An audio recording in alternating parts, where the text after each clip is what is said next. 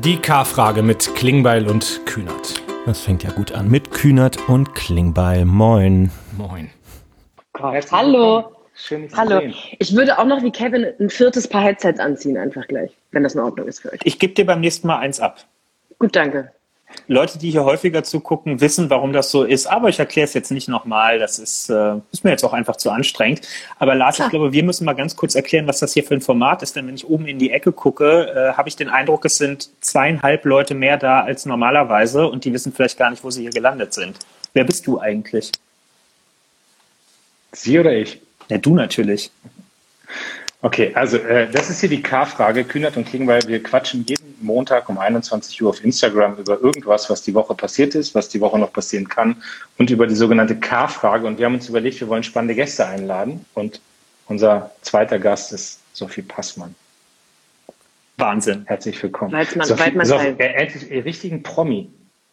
Ja, Nicht so, ni- nicht so wie sonst. Nicht so, ja, sonst sind wir alleine. Ah Ja, aber ich, nee, ich, dachte, ich dachte im echten Leben, dass du endlich mal einen Promi triffst. Ja, man trifft ja keine Leute, ist ja Corona. Ich gehe immer auf illegale Corona-Partys.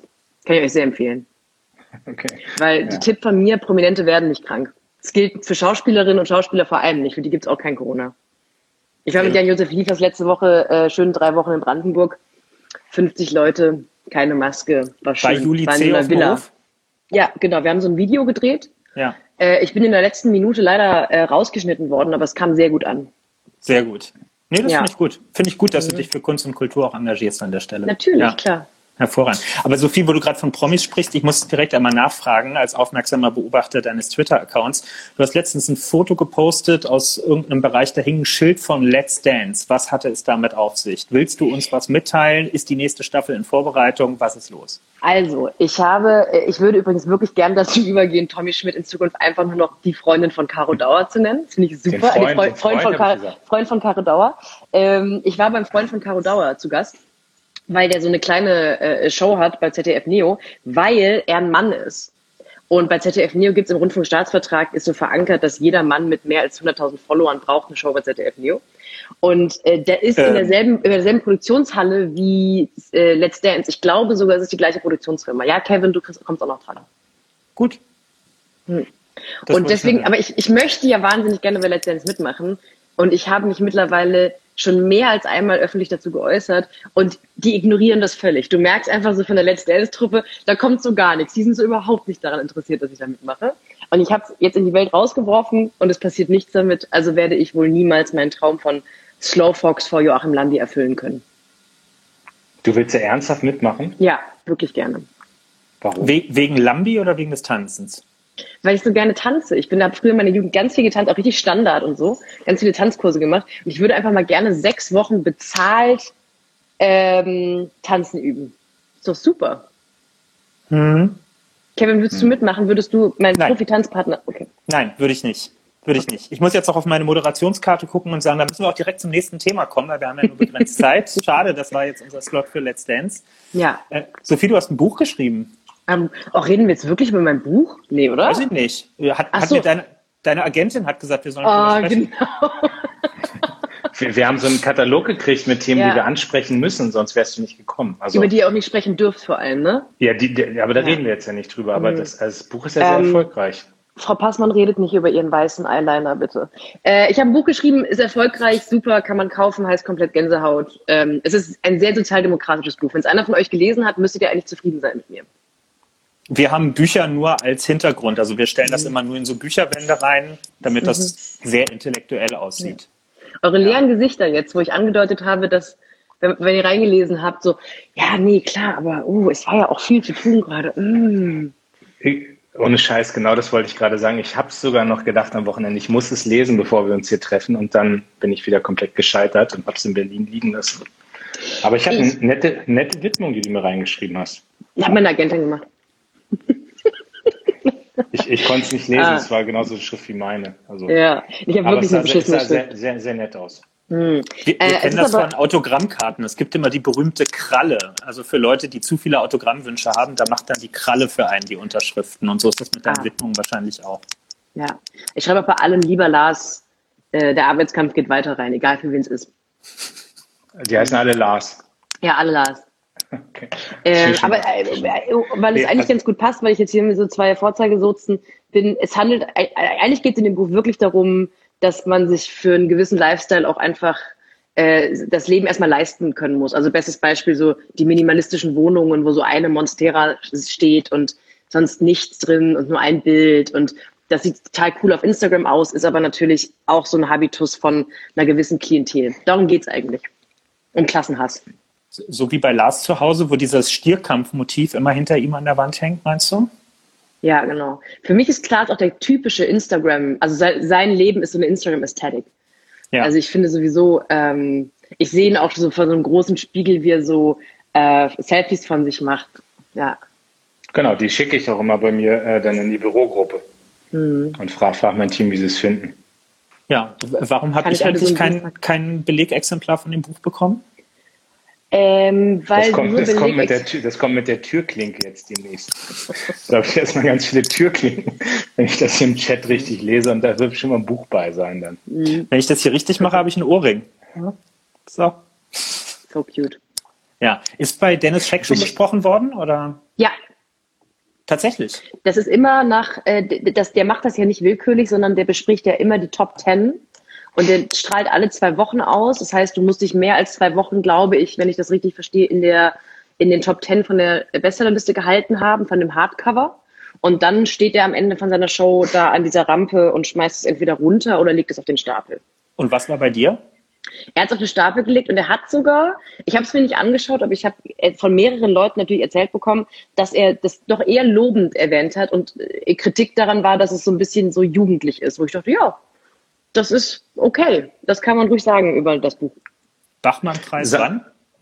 Bachmann-Preis, ähm, wir sind keine Hooligans, wir sind deutsche Bachmann-Fans. Äh, 2023 spätestens. Okay.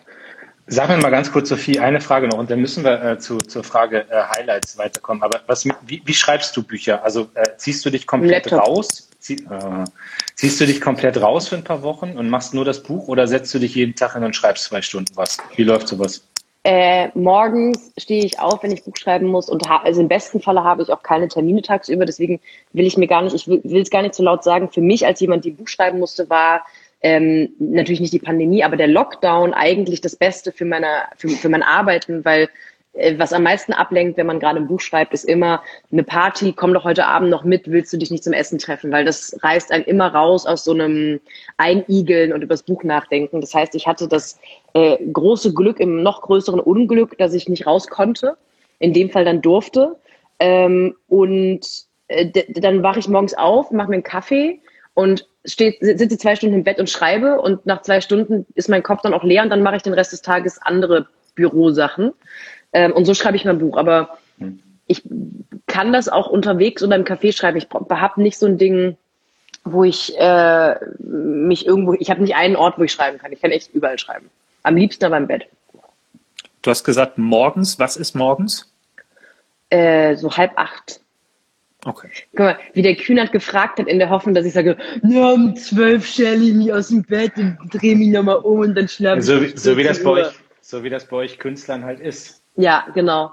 Gerade, gerade beim Fernsehen schläft man lange, steht irgendwann um 14 Uhr auf und macht dann mal ein bisschen. Weil Fernsehen macht sich von alleine, Leute. So, jetzt wollen wir aber wissen, also ich habe jetzt gerade schon gesagt, was mein Highlight, also Sophie, wir reden bei der K-Frage am Anfang immer über Highlights, Lowlights. Jetzt haben wir hier gerade irgendwie Technik gemacht, die erste halbe Stunde. Ich habe gerade schon erzählt, wer es gehört hat, mein Highlight ist, ich bin gesund und fit und munter. Das ist für mich sehr wichtig. Aber Kevin, was ist denn deins? Ach so, jetzt muss ich weitermachen. Ich bin wie immer nicht vorbereitet ja, auf diese Frage. Gast, wir fragen ja, den Gast, aber ist auch eine Frage der Höflichkeit. Sophie, was ist bei den letzten sieben Tagen Tolles passiert, über das du hier reden willst? Soll ich euch mein Highlight zeigen? Na, bitte. Ich habe mir eine Nintendo Switch gekauft. Geil. Okay, cool. Danke für eure nee, Reaktion. Hab ich, hab nee, es macht Spaß, mit euch äh, mein Leben zu teilen. Äh, wir können darüber so Dokus. Habe ich mir vor einem Jahr auch gekauft und habe sie einmal benutzt. Ehrlich? Nee, ja. ich habe so, ich habe ähm, Animal Crossing angefangen und ich habe schon mehrere Fische gefangen. Ich habe zum Beispiel mehrere Makrelen gefangen und ich habe eine sehr seltene Heuschrecke schon gefangen und ich habe sogar schon genug von diesem Inselgeld gehabt, um mir einen Baum zu kaufen, den ich pflanzen kann. Also habe ich einen Baum gepflanzt. Ich muss allerdings darauf warten, dass ich das Spiel bis morgen, das ist ja so Echtzeit. Ich muss bis morgen warten, weil morgen kommt erst der Tierforscher, dem ich die ganzen Tiere zeigen kann. Das ist so bei mir passiert. Ja, Kevin, kannst du das toppen, das Highlight? Nee, ehrlich gesagt kann ich das nicht toppen. Ich bin die ganze Zeit krampfhaft am Überlegen, weil die Frage wie jede Woche sehr überraschend gekommen ist nach dem Highlight. Ich bin die ganze Zeit schon mal überlegen, was mein Highlight gewesen ist, aber mir fällt echt relativ wenig ein, muss ich sagen. Ich glaube, ich muss passen cool. diese Woche. Ich habe gar keine Highlights mehr einfach im Leben. Ich, find, ich finde Highlights in der Corona-Zeit ja auch wahnsinnig schwer. Ne? Also das ist so, kommt dazu, aber ja. Ach so, naja gut, ich habe hier, mein, mein, mein Listenparteitag war am Samstag äh, für, für, für die Bundestagswahl. Ich darf jetzt Platz drei der Berliner SPD zur Bundestagswahl sein. Falls das jemand als Highlight empfindet, dann herzlichen Glückwunsch. Dann freue ich mich jetzt einfach nochmal eine Runde. Dazu. Danke, danke Sophie. Es kommt von Herzen und das weiß ich sehr zu schätzen. Ach Leute, ihr, sind, ihr seid, irgendwie seid ihr hier ist mir zu viel Ironie drin. Ich habe ein Thema bei Lowlight, über das ich reden will mit euch. Okay, Entschuldigung, Lars. Wenn du eine Satirikerin nee. einlädst, hätte damit rechnen können, dass es lustig wird. Du bist ja auch politisch. Ja. Habt ihr das Video aus Erfurt gesehen heute? Das, wo ein Rassist rassistische Sachen sagt? Na, er sagt ja nicht nur, sondern er tritt und, so, ja, ja. und mhm. niemand schreitet ein. Und ich muss das ja einfach benennen, weil ich weil ich finde, wir können nicht äh, an einem solchen Abend darüber reden, wenn ein solches Video kursiert. Und ich bin heilfroh, dass der Typ äh, dann durch viele Zeugen äh, auch gekriegt wurde und dass er mittlerweile dingfest gemacht wurde. Ähm, aber ich bin echt erschrocken, wenn man dieses Video sieht, dass niemand dazwischen geht. Und das ist für mich das absolute Lowlight. Und ich muss es hier ansprechen. Man kann es verurteilen an dieser Stelle. Ich bin echt ich weiß nicht, wie euch das geht, wenn ihr so ein Video seht, aber das ist für mich das absolute Lowlight und ich äh, war geschockt, dass sowas möglich ist und dass niemand dazwischen geht. Und äh, man muss sich immer fragen, was wäre eigentlich gewesen, wenn das niemand aufgezeichnet hätte. Dann wäre das einfach passiert und man würde jetzt hier nicht drüber reden. Ich muss ehrlich sagen, ich, ich habe es mir nicht angeguckt. Ich habe in dem Vorspann gelesen, was drin vorkommt und habe dann für mich entschieden, ich muss das jetzt nicht auch noch in Bildern sehen, um das bewerten zu können. Ähm, aber klar, Einschätzung teile ich. Sorry, Sophie, du wolltest gerade ansetzen. Ich habe das genauso. Ich habe das auch gesehen und äh, ich habe also ich habe äh, die die Artikel darüber gesehen und natürlich geht es auch viel auf Instagram gerade rum. Ich habe es mir auch nicht angeschaut, weil ich mich immer frage, also weil es ist ja sehr klar, was die Quintessenz vom Teilen dieses Videos ist, nämlich Zivilcourage und man es ist eine Schande, dass es Leute gefilmt haben und niemand ist ähm, einge äh, äh, eingeschritten.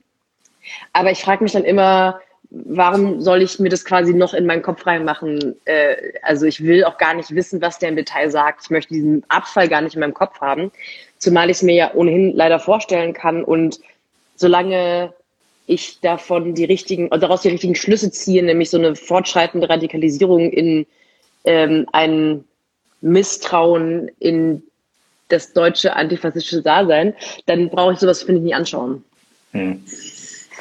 Aber ist das, also ähm, wollen wir ein bisschen mit dir quatschen? So ist das, du bist ja jemand, der, der totale Reichweite hat, der irgendwie als, ich weiß nicht, wie bezeichnest du dich selbst? Du hast gerade Satirikerin gesagt, so würde ich dich ja überhaupt nicht bezeichnen. Autorin, was ist deine Bezeichnung? Wie würdest du dich? Satirikerin. Würdest du wirklich sagen, ja? Ja, also klar, ich bin auch Autorin, aber ähm, ich glaube, das, was am Ende bei allem, was ich mache, drin ist, ist in irgendeiner Weise satirisch. Also Bücher, ich schreibe keine, ich schreibe keine Bücher, weil ich Literatin bin und mich als Literatin verstehe, sondern ich mache, ich schreibe Bücher genauso, wie ich einen Fernsehbeitrag mache oder genauso, wie ich twittere. Also es ist immer in irgendeiner Weise in der Regel satirisch und die Sachen, die ich sage, die nicht satirisch sind, fallen aus dem Rahmen weil sie nicht satirisch sind und haben deswegen nochmal eine andere Schlagkraft. Also ich glaube, dass es bei mir natürlich eine andere Wertigkeit hat, wenn ich sage, so jetzt mal komplett ohne, ohne Ironie, ohne Spaß, ich meine das jetzt gerade ganz ernst. Ähm, das hat ja eine andere Tragweite, eine andere Fallhöhe, als wenn ihr beide was ganz ernst sagt, weil ihr ständig sehr ernsthaft sprecht, weil euer Job ist, ernsthaft zu sprechen. Aber wenn du, also es ist ja eine bewusste Entscheidung von dir, auch in diese politischen Debatten mit reinzugehen. So ist das was gewesen, was sich entwickelt hat? Ist das was, was dir von Anfang an klar war, dass du dich auch immer politisch äußern willst? Oder äh, wie ist das gekommen? Und, und äh, daran anknüpfend, ich kenne wahnsinnig viele Leute, die in dir auch äh, da eine also für die das auch, ich weiß nicht, Vorbild ist vielleicht nicht das richtige Wort, ja, aber die du krass beeinflussen kannst auch darüber, weil sie dir zuhören und weil sie das ernst nehmen, was du sagst. Und das würde ich mir eigentlich von mehr Leuten noch wünschen, dass sie so eine Reichweite und ähm, diese, diese Durchschlagskraft, die sie haben, auch nutzen. Also wie ist das bei dir gekommen und Äh, an welchen Stellen entscheidest du, wo du dich äußerst und wie du das machst? Ich glaube, das ist eine total interessante Debatte, die wir in den nächsten Jahren noch viel, viel intensiver führen werden, weil Instagram ja immer politischer wird, in meiner Blase zumindest. Also wenn ich mir ähm, junge, reichweitenstarke Frauen vor allem hier in Deutschland anschaue, es wird immer politischer. Und selbst die Accounts, die vor ein paar Jahren äh, nur Mode gemacht haben, das meine ich überhaupt nicht abwertend, weil ich äh, ähm, ich liebe gute Modeaccounts. Ähm, mittlerweile geht es da auch um Nachhaltigkeit und teilweise auch um Antirassismus und um Feminismus und um Gleichberechtigung und wirklich hochpolitische Themen. Und ich frage mich, wie oft ähm, gibt es das überhaupt noch? Kann man einfach unpolitisch in seiner Reichweite sein? Und ich glaube, bei mir kam das so, dass ich erst die Haltung hatte und dann die Reichweite. Und bei mir war völlig klar, ähm, man hat mich sowieso nie ohne die Haltung erlebt. Es war nicht so, dass ich ähm, durch irgendwas, was ich konnte, bekannt geworden bin und dann im Nachhinein habe ich überlegt, ich werde jetzt politisch, sondern das, was ich konnte, war Haltung und, und Sachen formulieren. Und ich hatte also nie den Moment, wo ich überlege, wenn ich jetzt anfange, über Politik zu reden, dann enttäusche ich meine Follower. Das ist ja eine große Überlegung von InfluencerInnen, die ich auch nachvollziehbar finde, weil diese Leute leben von ihrer Reichweite. Und wenn die vor fünf Jahren angefangen haben, ihre Reichweite aufzubauen, ähm, mit äh, coolen ästhetischen Shoots und Klamotten und auf einmal über Feminismus sprechen, dann ist es natürlich ein Risiko, dass diese Leute das nicht mehr sehen wollen, weil man kann natürlich auch nicht jedem zumuten, immer sich was Politisches anschauen zu wollen oder das zu müssen. Ähm, ich finde es gut, dass es so viele Leute machen und viele Leute ihre Reichweite sinnvoll nutzen.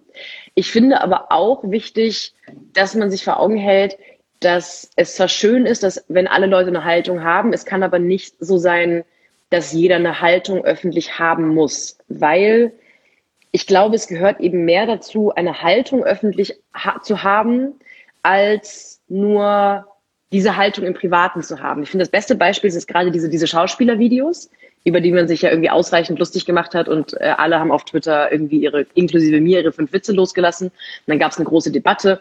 Und ich finde, das ist ein schönes Beispiel, weil alle 50 oder 53 SchauspielerInnen ähm, haben eine Haltung. Das, was das Problem ist aber, dass sie keine einheitliche Haltung hatten und dass auch keiner von denen genau wusste, wie sie diese Haltung formulieren können. Und das ist das beste Beispiel für, es reicht eben nicht im Privatleben eine Haltung zu haben, um die sinnvoll nach außen zu transportieren. Und das muss nicht unbedingt bedeuten, dass jeder das machen muss. Es ist irgendwie ehrbar, wenn Leute das machen wollen. Aber es ist wahnsinnig anstrengend, finde ich, zwischendurch, gerade auch in diesem undankbaren deutschen Internetbetrieb. Und es ist irgendwie handwerklich auch schwieriger als ein lustiges Video aufzeichnen.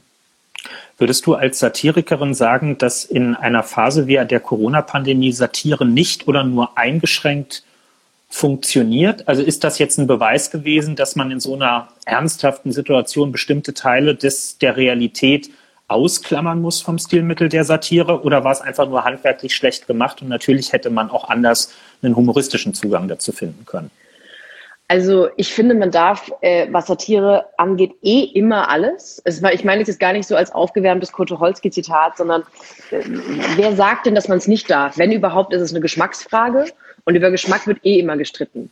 Ähm, ich glaube, man kann satirisch erstmal alles sagen und auch in einer Pandemie, auch wo 80.000 Leute in Deutschland gestorben sind auf überfüllten Intensivstationen und Pflegepersonal äh, seit mittlerweile fast eineinhalb Jahren sich dumm und dusselig und halb tot arbeitet, ähm, kann man auch entscheiden, sich, äh, kann man sich auch darüber entscheiden, Witze über eine Pandemie zu machen. Das Problem ist nicht das. Das Problem ist, bin ich bereit, am Ende dafür Ärger zu bekommen?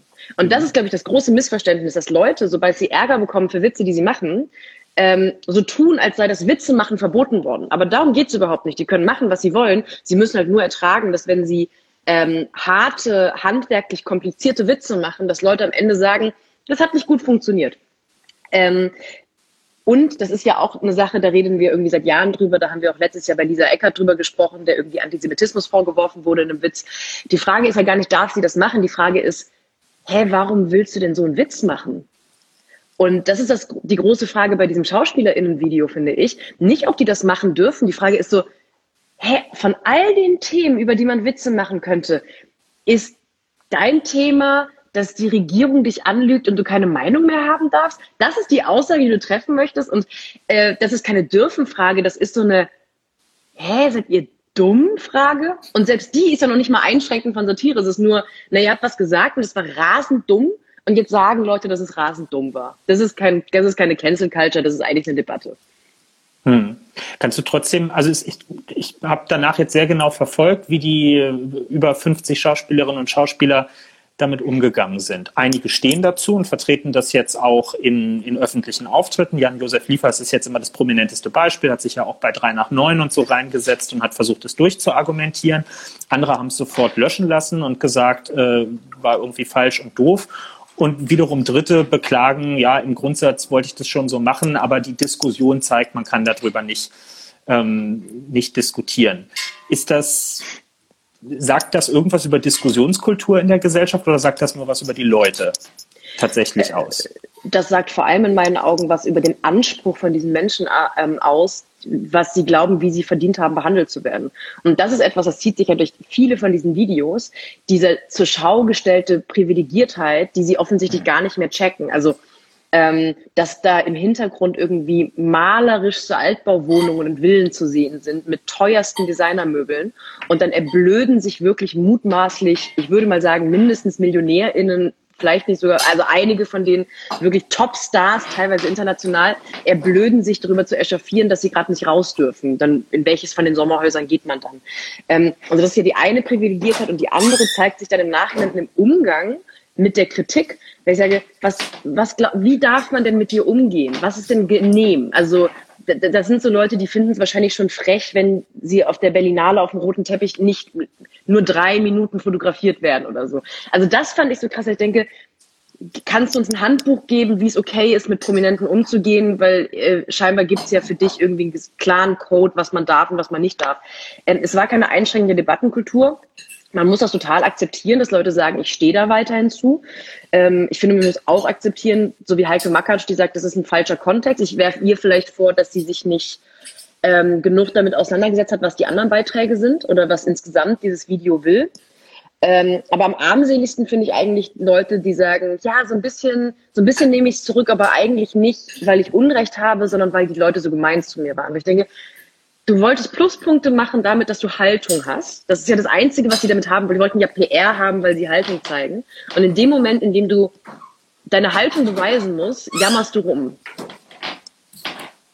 Aber also ich muss, Lass mal Kevin, also ich muss, nee, also ich, ich bin ja auch sehr ambivalent, was diese Aktion angeht. Also ich fand die künstlerisch, hat die mich überhaupt nicht abgeholt. Ich fand, Sophie hat gerade gesagt, dumm, so, das ist ein fand es peinlich, was da passiert ist. So, ich, ähm, aber ich habe dann auch wieder diese Überzogenheit auf der anderen Seite, ähm, weil ich, also ich sage euch mal, wie ich das empfinde. Ich vermisse jetzt wirklich auch seit Monaten eine Kultur, die diese ganze Corona-Zeit mal einordnet. Also ich bin ja sehr stark musikfixiert und mir fehlt das eben schon, dass bestimmte Sachen mal auch von der, von der intellektuellen, kreativen Elite eingeordnet werden. So, das ist total wichtig. Und da ist ja zumindest eine Debatte irgendwie angestoßen worden ich stimme dir völlig zu, Sophie, was die Altbauwohnung angeht und die Luxusprobleme und so weiter und so fort. Nur irgendwie, es hat sich ja kein Richt, also der Diskurs läuft jetzt ja nur über die Frage, ähm, dürfen die das oder ist das peinlich oder sonst wie? Und es geht ja wenig, wenig um so ein paar Punkte, die auch versucht wurden zu setzen. Also wenn, da hätte ja eine richtig gute Debatte draus werden können, aber das ist überhaupt nicht passiert jetzt die letzten Tage. Also wir, wir versuchen jetzt mhm. gerade schon, das will ich hier sagen, ich überlege gerade schon, wie kann man auch gezielter nochmal Künstlerinnen und Künstler, die dabei waren. Und das sind ja, also wenn ich dann lese, irgendwie alle rechts oder alle bei Verschwörungstheoretikern oder Querdenken, ist ja Quatsch. Also da sind ja viele bei, die sich in den letzten Jahren sehr, sehr hilfreich, sinnvoll auch politisch geäußert haben und die auch eine politische Haltung haben, die diese Gesellschaft braucht. Ähm, wie kann man das jetzt eigentlich nochmal kanalisieren? So, das halte ich ja gerade für den relevanten Punkt. Ja, ich, ich, verstehe, dass du das, äh, dass du das vermisst, aber äh, hier Mona Wu hat in den Kommentaren gerade einen sehr guten Punkt gemacht, finde ich. Die haben die Punkte halt nicht gesetzt. Das wäre die Aufgabe der Kultur gewesen. Genau, ja. ähm, weil ich am Ende gar nicht weiß, was wollten die eigentlich sagen, weil die, es waren so unterschiedlichste Beiträge und Themen.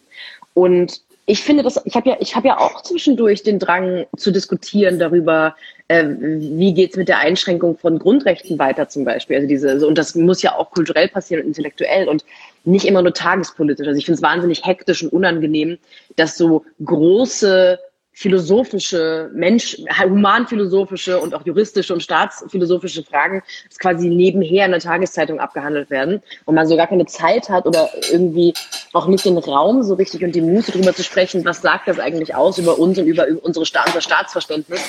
Ähm, das finde ich auch wahnsinnig anstrengend. Nur gibt es da, glaube ich, eben bessere Wege.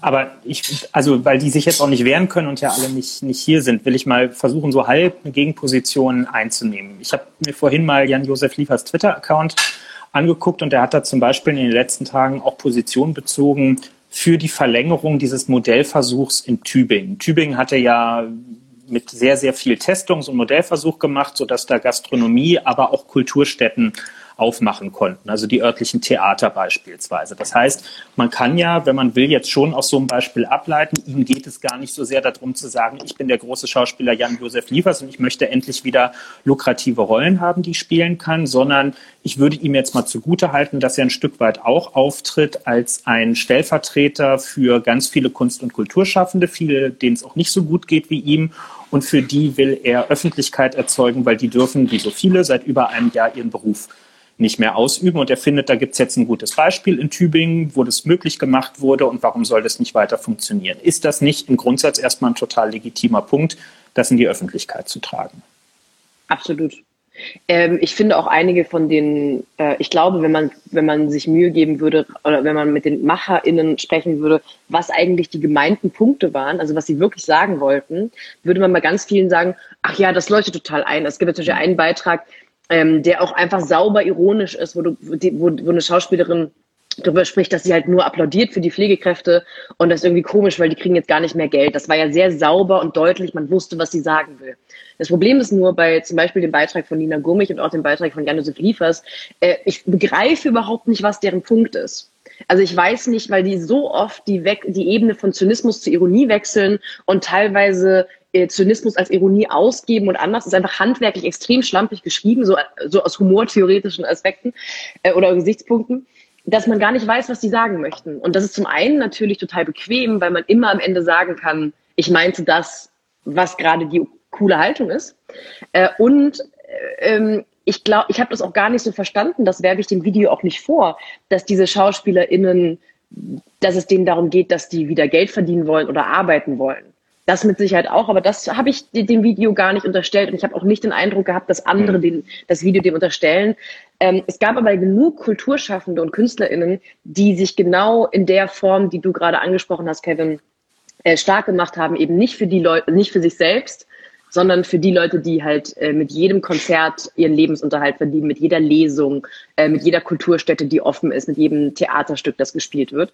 Äh, Caroline Kebekus zum Beispiel, diese ganzen Alarmstufe Rot-Sachen, Tilbronner. Es gab so viele kulturelle Beiträge in den sozialen Netzwerken, wo Leute ihre Reichweite genutzt haben und gesagt haben, Leute, es geht nicht um mich. Caroline Kebekus muss nicht ein Jahr auftreten, um ihre Miete bezahlen zu können.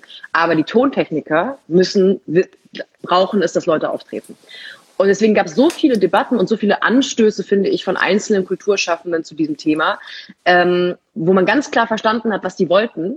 Wo ich dachte, ja, da, dann war mir das Video aber zu wirr und auch zu äh, unterschiedlich und auch nicht ähm, einheitlich genug in der Haltung.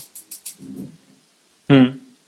Also hier ist gerade im Chat dann nochmal auf Alarmstufe Rot hingewiesen worden, ähm, die, ähm, wie ich finde, genau diese Themen für die Kulturszene ja wunderbar thematisiert haben. Ne? Also was ist mit den Tonleuten, was ist mit den Veranstaltungstechnikern und so weiter und so fort. Also wenn, dann ist da, glaube ich, die ganze Kritik gut aufbereitet und auch vernünftig an die Politik befördert worden. Haben sich übrigens auch viele eben nochmal im Chat gemeldet, die gesagt haben, dass sie selber aus dem Bereich der darstellenden Künste kommen. Haben, ich habe Musikerinnen und Musiker eben gesehen, aber auch Schauspielerinnen und Schauspieler, die eben gesagt haben, nee, ich fühle mich davon gar nicht vertreten. Und ich, das ist das, was ich eben auch noch mal rausarbeiten wollte. Wenn das der Versuch war, für andere in einer generösen Geste irgendwie Position zu ergreifen und sich für sie in die Bresche zu werfen, dann hätte man vielleicht mal mit denen darüber sprechen sollen, ob die sich durch diese Art der Darstellung, auch durch diesen Zynismus, der da zum Ausdruck gekommen ist, ob die sich dadurch überhaupt vertreten fühlen, ob die das für eine angemessene Form halten, ihr Problem, was real da ist, in den Mittelpunkt der Debatte zu stellen. Und mein Eindruck ist, da wurde für Leute Wort ergriffen, die gar nicht darum gebeten haben, dass auf diese Art für sie das Wort ergriffen wird. Vielleicht sollte auch gar nicht für irgendwen das Wort ergriffen werden, sondern einfach ein bisschen gejammert werden. Das würde ich durchaus auch manchen unterstellen. Ja. So, hier wird gerade gefragt, ähm, ob wir auch über Erfurt reden. Das haben wir schon getan. Habe ich auch gerade gedacht. Ja. Habe ich, äh, also ja, ich habe, äh, es wurde gerade eben in den Kommentaren angedeutet, dass wir das so gestriffen hätten, weil wir uns nicht dazu positionieren wollten. Das jetzt lerne ich mal euren Alltag als Politiker weil ich dann denke, aber haben wir doch gerade eben. bei Erfurt nicht, nicht positioniert oder bei, bei, ein, bei dass wir uns nicht genug positioniert hätten, dass wir das Thema eigentlich nur so alibimäßig gestriffen haben, um uns nicht gegen Rassismus positionieren zu müssen. Ich würde gerne Weil keiner Frage, von uns hat sich ja jemals gegen Rassismus positioniert. Ich, ich, würde aber trotzdem eine Frage aufgreifen, die vorhin, als wir über Erfurt äh, angefangen haben zu sprechen, häufiger unten im Chat kam und die ich sehr berechtigt finde.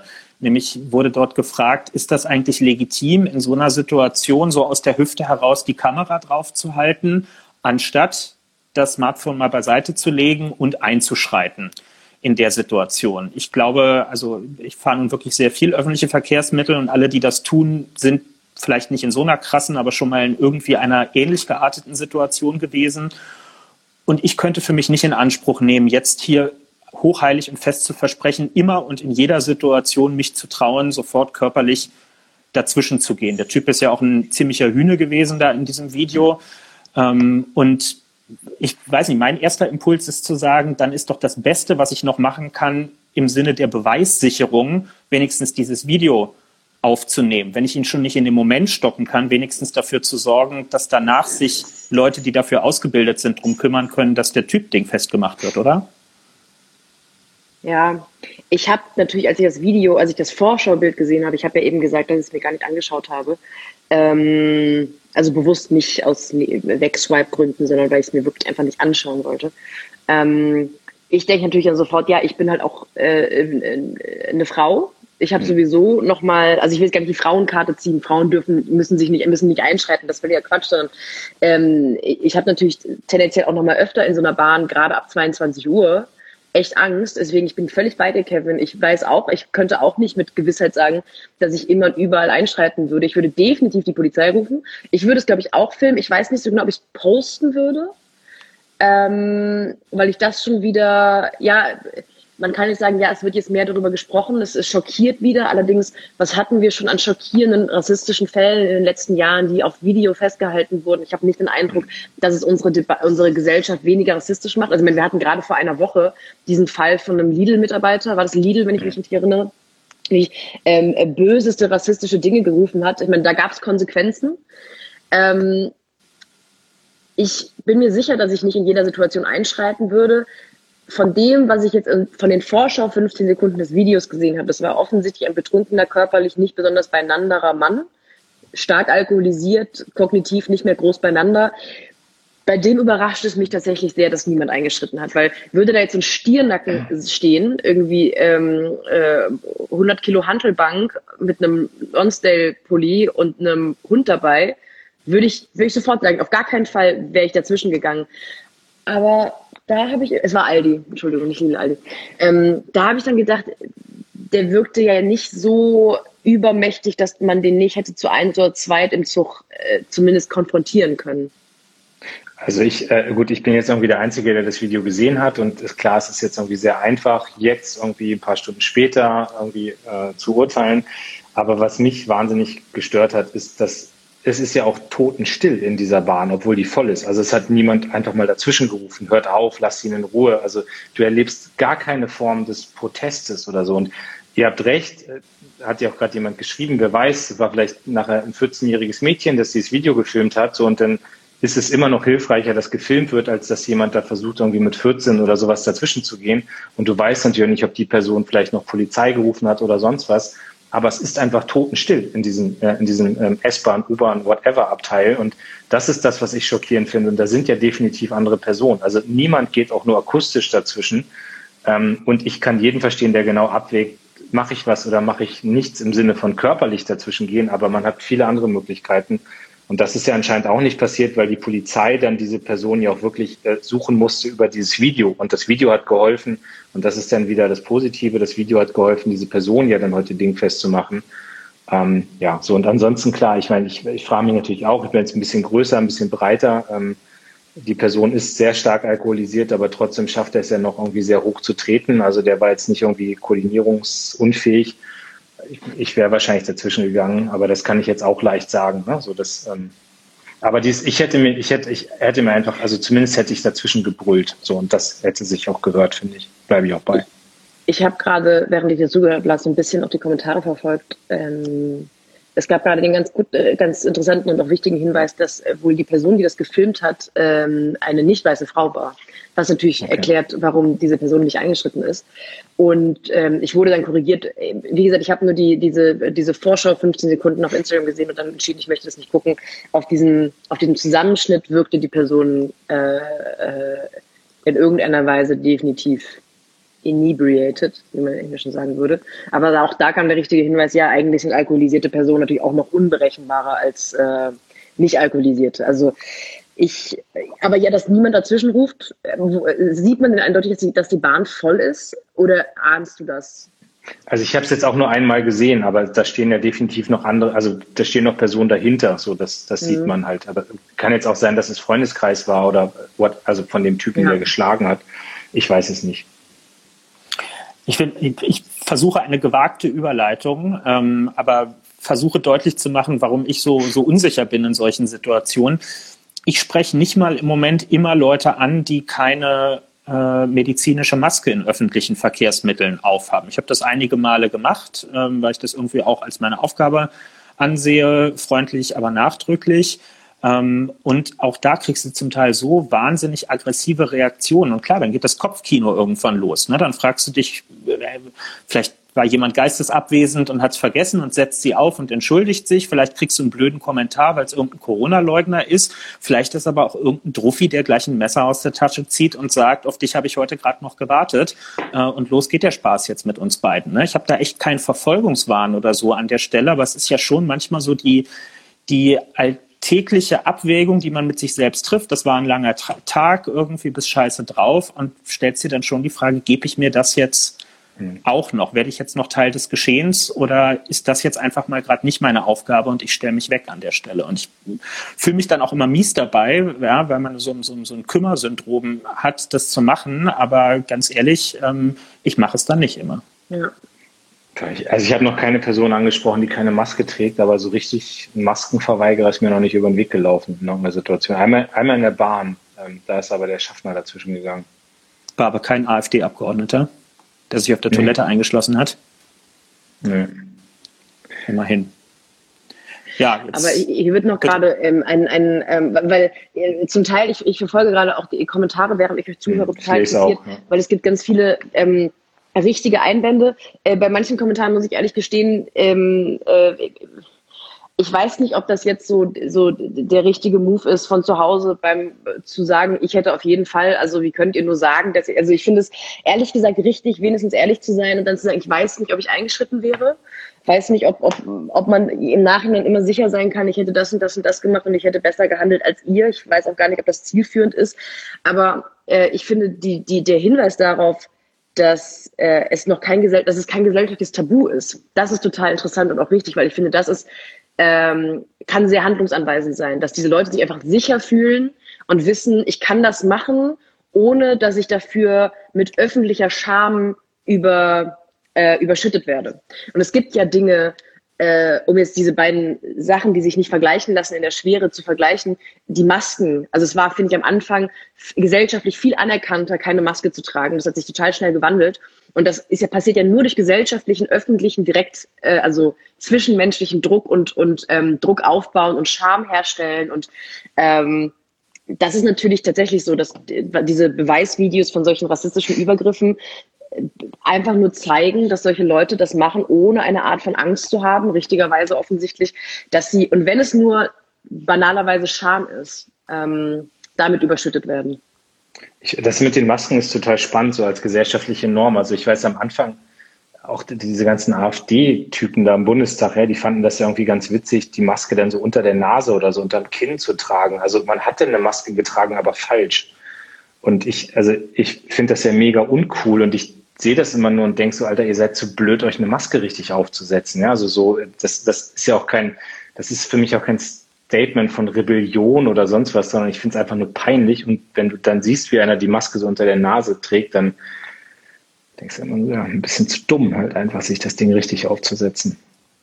Also was ich gerade noch mal aus den Kommentaren lerne, weil viele auch ihre Erfahrungen schildern, die sie selber gemacht haben aus ganz unterschiedlichen Perspektiven, ist, einerseits, das, das ist öffentlicher Raum und im öffentlichen Raum geht es logischerweise immer darum, dass auch ein bisschen Standards gesetzt werden. Also ich, ich lese hier ganz stark raus, auch bei niedrigschwelligeren Sachen, nicht erst wenn körperliche Angriffe sind, nach Möglichkeit immer einzugreifen, laut zu werden oder Leute, die angegriffen werden, nachzufragen, ob man ihnen helfen kann, einfach um Täterinnen und Tätern deutlich zu machen, dass das hier kein Safe Space ist, in dem sie automatisch davon ausgehen können, dass sowieso niemand was machen wird, damit sich sofort ein Lerneffekt einstellt. Hier ist im Zweifel eine aufmerksame Öffentlichkeit, die schreitet ein. Und wenn sie nicht körperlich einschreitet, dann holt sie wenigstens Hilfe. Und deswegen lasse ich den Scheiß lieber sein. Das ist, also ich glaube schon, dass, wenn man das hier sich so alles durchliest, dass es irgendwelche Formen einzuschreiten fast immer gibt. Und vor allem, und das ist wirklich nochmal wichtig, immer der Fokus auf den Betroffenen und der Frage, wie kann denen jetzt bestmöglich geholfen werden, ihnen wenigstens diese Frage zu stellen, ob sie Hilfe brauchen, wie man ihnen helfen kann. Das ist, glaube ich, das Mindeste, was man versuchen sollte dann zu tun. Eine, eine Sache, die in den Kommentaren auch gerade noch erwähnt wurde, die ich als, äh, als Frau unterwegs oft abends ähm, indirekt mit anderen Frauen kenne, aber auch schon seit Jahren, ist, sich gar nicht auf den Angreifer oder den potenziellen Angreifer zu konzentrieren, sondern nur auf die Person, die angegriffen wird. Also hm. bei so Catcalling und in der Bahn sitzen Frauen, die sich nicht kennen, passiert das, mir passiert das relativ oft, dass man merkt, da wird eine Frau angequatscht, dass man sich einfach dazusetzt und sich mit der Frau unterhält. Und ganz banal, es geht dann gar nicht darum, hey, wie kann ich dir helfen, sondern einfach nur, süßes Top, wo hast du das her? Also das völlig klar ist, es gibt jetzt hier gerade einen Bereich, da, kann, da kommt der Angreifer nicht rein. Und natürlich kann man so angestrengt aufs Handy gucken, wenn man gerade gecatcalled wird oder in irgendeiner Weise angegangen. Ähm, nur ist es natürlich angenehmer, wenn man sich aktiv jemand dazusetzt und man so eine Art von Safe Space aufbaut, der mit was völlig anderem zu tun hat. Aber das ist, ich habe, also, weil das wurde in den Kommentaren gerade zu diesem Fall äh, geschrieben und ich kenne das, wie gesagt, eben nur aus äh, ähm, antifeministischen Kontexten. Wolltest du gerade Wir lesen jetzt ja alle ganz, nee, wir lesen alle ganz gespannt die Kommentare. Sophie, wir hatten verabredet eine halbe Stunde. Äh, jetzt haben wir ja. später angefangen. Äh, ich, mir macht das Talken gerade sehr viel Spaß, aber ich, äh, ich, ich will dich jetzt auch, ich weiß nicht, wie du zeitlich gebunden bist. Die K-Frage haben wir eigentlich schon diskutiert mit, mit der Frage sozusagen, wie ist das mit den Künstlern und weil hier ganz viele Fragen irgendwie, wie ist das äh, mit diesem Format? Also nochmal, Kevin und ich talken jeden Montag auf Instagram. Wir haben ähm, uns überlegt, wen wir so gerne als erst richtigen Gast hätten und waren sofort bei Sophie Passmann, die das dann möglich gemacht hat. Ähm, und ihr könnt das ab morgen auch bei Spotify oder übermorgen bei Spotify nachhören. Aber also wir haben jetzt zwei so eine Themen gehabt, die so ein bisschen ernster sind. Irgendwie würde ich gerne mit einem schönen Thema aussteigen, mit irgendwas Witzigen noch. Aber das war jetzt gerade so, also Erfurt ist einfach ein ein scheiß Thema, ne? Also wo wir jetzt, glaube ich, gerade auch ein bisschen hier ähm, widerspiegeln konnten, wie man damit umgehen kann, was man machen kann, was auch so in einer gewissen Art und Weise Learnings draus sind und wie man sich korrekt verhalten kann in so einer ganz schwierigen Situation. Aber so starten wir jetzt nicht in die Woche hier aus diesem Podcast. Wir brauchen jetzt irgendeinen, irgendeinen Break noch. Das ist jetzt die klassische, die, die klassische Situation einer Satirikerin. Jetzt sei doch mal lustig. Sag doch mal was Lustiges. Wollen wir, wollen wir das Thema ansprechen, was seit gut einer Stunde im Raum hängt. Was uns diese Woche beschäftigt, aber vor allem in der letzten halben Stunde intensiv. Mein weißer Eyeliner. Wollen wir darüber sprechen? Vor allem, weil ich einfach gerne mit euch beiden über meinen Eyeliner sprechen würde, zumal ich 50 Kommentare dazu gelesen habe. Leute haben intensive Meinungen zu meiner Schminke, was ich irgendwie rührend finde. Da können wir darüber sprechen. Ich habe mich vorhin gefragt, ob das ein Filter ist oder ob das äh, so richtig draufgemalt ist. das ist, ist ein, richtig, das ist richtig kann, hier so Filter, kann man hier nicht Filter jetzt auch so drauflegen? Kann man Filter drauf machen? Du meinst so Katzengesichtfilter? Ach geil. Haben wir. Geht's Geht ein SPD-Filter? Können wir einen Screenshot machen? Hoffentlich haben einen Screenshot gemacht. nee, aber was, was möchtest du gerne wissen zu deinem weißen Eile? So sieht der ja, aus. Das ist jetzt aber scheiße ist. für den Podcast. Das, Leute, hört das. Großartig. Ja, langweilig, schreibt hier gerade jemand völlig zurecht. Ähm, ja, also Meinung zu Sophies Eyeliner. Ja, ich weiß nicht. Jetzt, jetzt hängt ihr Bild, ne? Hm, jetzt Hat jetzt eingefroren, damit wir uns das angucken können. Ich habe keine starke Meinung zu Sophies Eyeliner, muss ich ehrlich sagen. Weiß nicht, haben wir jetzt irgendwas Böses gesagt? Nee, oder? Das war alles noch im Rahmen. Ja, wahrscheinlich hat das Handy hat wahrscheinlich oh. so eine. Oh. Das, jetzt hat sie zu viele Filter drüber gelegt. Da war jetzt einfach. Hm. Nein, Sophie, wir haben dich nicht rausgeschmissen. Du bist eingefroren und gegangen. Hast uns hier sitzen lassen. Wir sind sehr traurig. Ich habe dir gerade noch mal eine Anfrage geschickt. Also es ruckelt technisch, aber es hat geklappt. Sie war da. Ich äh, freue mich da super drüber und es war auch äh, wie immer ein sehr schöner Talk. Aber ich glaube, wir hängen jetzt gerade technisch wieder und kriegen sie nicht rein. Aber Lars, du siehst die Kommentare noch. Bei dir bewegt sich da unten noch ich was? Ich sehe die Kommentare und die gehen dann noch hoch. Also ja, Kommentare okay, gut. Test. Also falls Sophia, Sophia hat gerade gefragt, ob wir sie rausgeworfen haben. Nein, würden wir niemals tun. Nein. Ähm, aber ich glaube, wir höchstens aus der SPD, Film aber nicht hier aus dem Talk. Nein, das würden wir auch nicht tun. Ähm, wir haben wahrscheinlich zu viel mit den Filtern gespielt. Kevin, dann komm. Ähm, sie kommt nicht mehr rein. Schönen Abend. Sophie, danke, dass du dabei warst. Eine große Ehre für uns. Und äh, Kevin, wir reden noch ganz kurz. Äh, Moment, Moment. So, Sophie, wenn du uns noch hörst, schreib doch bitte mal ein, zwei Vorschläge von Leuten rein, die wir hier in Zukunft mal montags einladen sollten. Keine Garantie, dass wir es machen, aber du hast genau. bestimmt ein schönes Line-up für uns. Tolle Talkgäste, falls du eine Idee hast, dann gerne reinschreiben hier. Yes. Kevin, was steht an die Woche? Diese Woche, äh, es ist 1. Mai am Samstag. Ähm, und leider. Hast du eine Veranstaltung? Nee, habe ich tatsächlich nicht so wirklich. Also muss man vielleicht auch mal wieder dazu sagen, 1. Mai für FunktionärInnen bei der SPD, äh, wie auch bei der Gewerkschaft, heißt normalerweise, dass man irgendwo im Land sehr früh morgens auf einem Marktplatz auf einer Bühne steht äh, und eine kämpferische 45-minütige Rede über die Forderungen im Bereich der Arbeitsmarktpolitik hält. Meistens gibt es davor oder danach noch einen Umzug durch die Stadt, in der man ist. Da kann man viele Fachwerkhäuser sehen und am Ende gibt es ein Grillfest, auf dem alle DGB-Mitglieder anwesend sind und äh, Thüringer Rostbratwürstchen drehen und verkaufen und essen und sehr viel Bier trinken. Das ging letztes Jahr nicht, das geht dieses Jahr auch nicht und das ist sehr schade. Ähm, und deswegen wird mein 1. Mai vor allem digital stattfinden. Hast du irgendwas, was du machst? Bist du beim DGB oder so unterwegs? Ich habe, Sophie hat gerade Vorschläge geschickt. Äh, Jasmina Kuhnke, ähm, Tarek Tesfu und Klaus Hofer Einlauf. Ja, das nehmen wir auf. Äh, Jasmina war ja schon da mal. Ähm, hat mich ja mal ersetzt, aber nee, das ist eine gute Idee. Alles klar, wir machen das jetzt auf jeden Fall weiter und wir werden technisch auch in unserer Performance arbeiten. Ähm, ich habe ich hab keine Veranstaltung am 1. Mai. Ähm, ich mache morgen einen Talk mit meinen Gewerkschaftern im Wahlkreis. Habe ich eingeladen, da ist Katja Mast dabei, das ist mhm. unsere stellvertretende Fraktionsvorsitzende, du weißt es, für Arbeit und Sozialpolitik. Also ich habe äh, morgen einfach ein Fachgespräch zu den gewerkschaftspolitischen Themen. Habe ich heute Morgen schon in deinem Telegram-Channel gelesen, Lars. Ja, der fast so bekannt ist wie der von Attila Hildmann und Wim Wendler. Und, ähm, und dann habe ich äh, am 1. Mai irgendwo ein Video aufgezeichnet für mehrere Veranstaltungen, ähm, wo ich dann so Grußworte halte auf Mai-Veranstaltungen, die sind aber mittlerweile alle vorher aufgezeichnet, also wollten die auch so. Und insofern habe ich äh, zum ersten Mal seit boah, 20 Jahren habe ich am 1. Mai nichts Krass. Also wo ich hingehe, so morgens. Das ist irgendwie, also habe ich nicht gehabt. Genau, aber das ist, äh, also insofern ist ja auch nicht dein Highlight, oder? Also wenn, wenn jetzt irgendwie was steht an, ich erst einmal frei finde ich ja tragisch eigentlich. Ich hätte ja gerne was zu tun am 1. Abs Mai. Absolut, ja. Hin und wieder bin ich nicht undankbar über einen freien Tag, aber am 1. Mai fühlt man sich, glaube ich, ein bisschen guilty, wenn man dann zu Hause sitzt und äh, nicht so richtig beitragen kann zu der ganzen Sache. Dafür darf ich am Sonntag raus. Äh, wir produzieren jetzt nämlich in meinem Bundestagswahlkreis ähm, Videos vor aus den verschiedenen Ortsteilen, die es da gibt. Äh, machen wir natürlich alles draußen und Open Air und mit Tests und so weiter. Aber das heißt, ich bin in meinem Wahlkreis an spannenden Orten am Sonntag unterwegs und darf mich ein bisschen dazu äußern, was wir da so machen wollen politisch äh, in Zukunft. Und ähm, ja, das ist schön, weil es so ein Gefühl von Normalität irgendwie einem verschafft, dass man mal draußen politisch in Aktion sein kann, wenn auch nicht mit anderen Leuten zusammen, sondern einfach nur vor der Kamera. Aber hey, man ist ja mit wenig schon zufrieden in dieser Zeit. Ja. Wie lange bist du jetzt hab, noch im äh, Wahlkreis? Ich bin bis Freitag hier und äh, genau, Morgentermine, ich besuche morgen so ein Testzentrum und so, also ich mache ein paar Corona-Termine.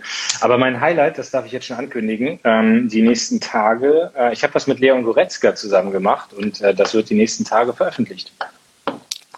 Stark. geupdatet auf meinen Kanälen. Übrigens, und das, äh, also ich mache der Kanal draus von Sophie beeindruckt mich auch immer wieder. Also Satirikerin wusste ich jetzt auch nicht, dass sie sich so bezeichnet, aber mit einer sehr klaren politischen Haltung und mag das ja, wenn Menschen sich, äh, sich da so stark auch positionieren. Und das ist ja das, was ich bei Leon halt auch unfassbar gut finde. Also Fußball-Nationalspieler, irgendwie einer der Top-Spieler bei Bayern München, aber dann trotzdem irgendwie sich immer positionieren. Ähm, damals AfD Schande für Deutschland, dann noch das mit der, äh, mit der Frau Friedländer, mit der Holocaust-Überlebenden, äh, irgendwie diese krasse Geschichte auch, wo er sich auch nochmal deutlich positioniert hat.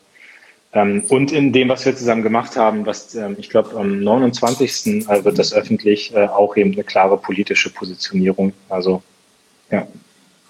Sehr, sehr gut. Mir fällt gerade beim Thema 1. Mai noch ein, eine Empfehlung wollte ich noch mit auf den Weg geben. Das haben wir letztes Jahr auch schon gemacht. Und zwar werden die Jusos, denen ich ja immer noch sehr eng verbunden bin, am Freitagabend äh, wieder einen digitalen Tanz in den Mai machen äh, mit einem Livestream aus dem Willy Brandt Haus und sehr, sehr guter Musik.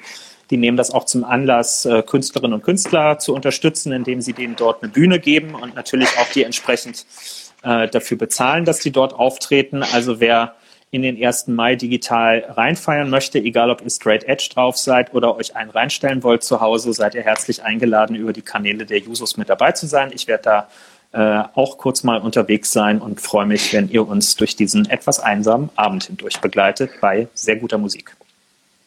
In diesem Sinne, vielen Dank, dass ihr bei der Premiere dabei wart. Zum ersten Mal, nein, nicht zum ersten Mal, so richtig zu dritt, letztes Mal ja schon Bianca dabei, heute Sophie Passmann. Äh, vielen Dank, dass ihr zugeguckt habt. Wir arbeiten an der Technik, aber es macht sehr viel Spaß. Und nochmal, wer Türklinken über hat, äh, Büro Kevin Kühnert, Willy Brandhaus in Kreuzberg. Vielen Dank. Schönen Abend euch. Mach's gut, Lars. Tschüss.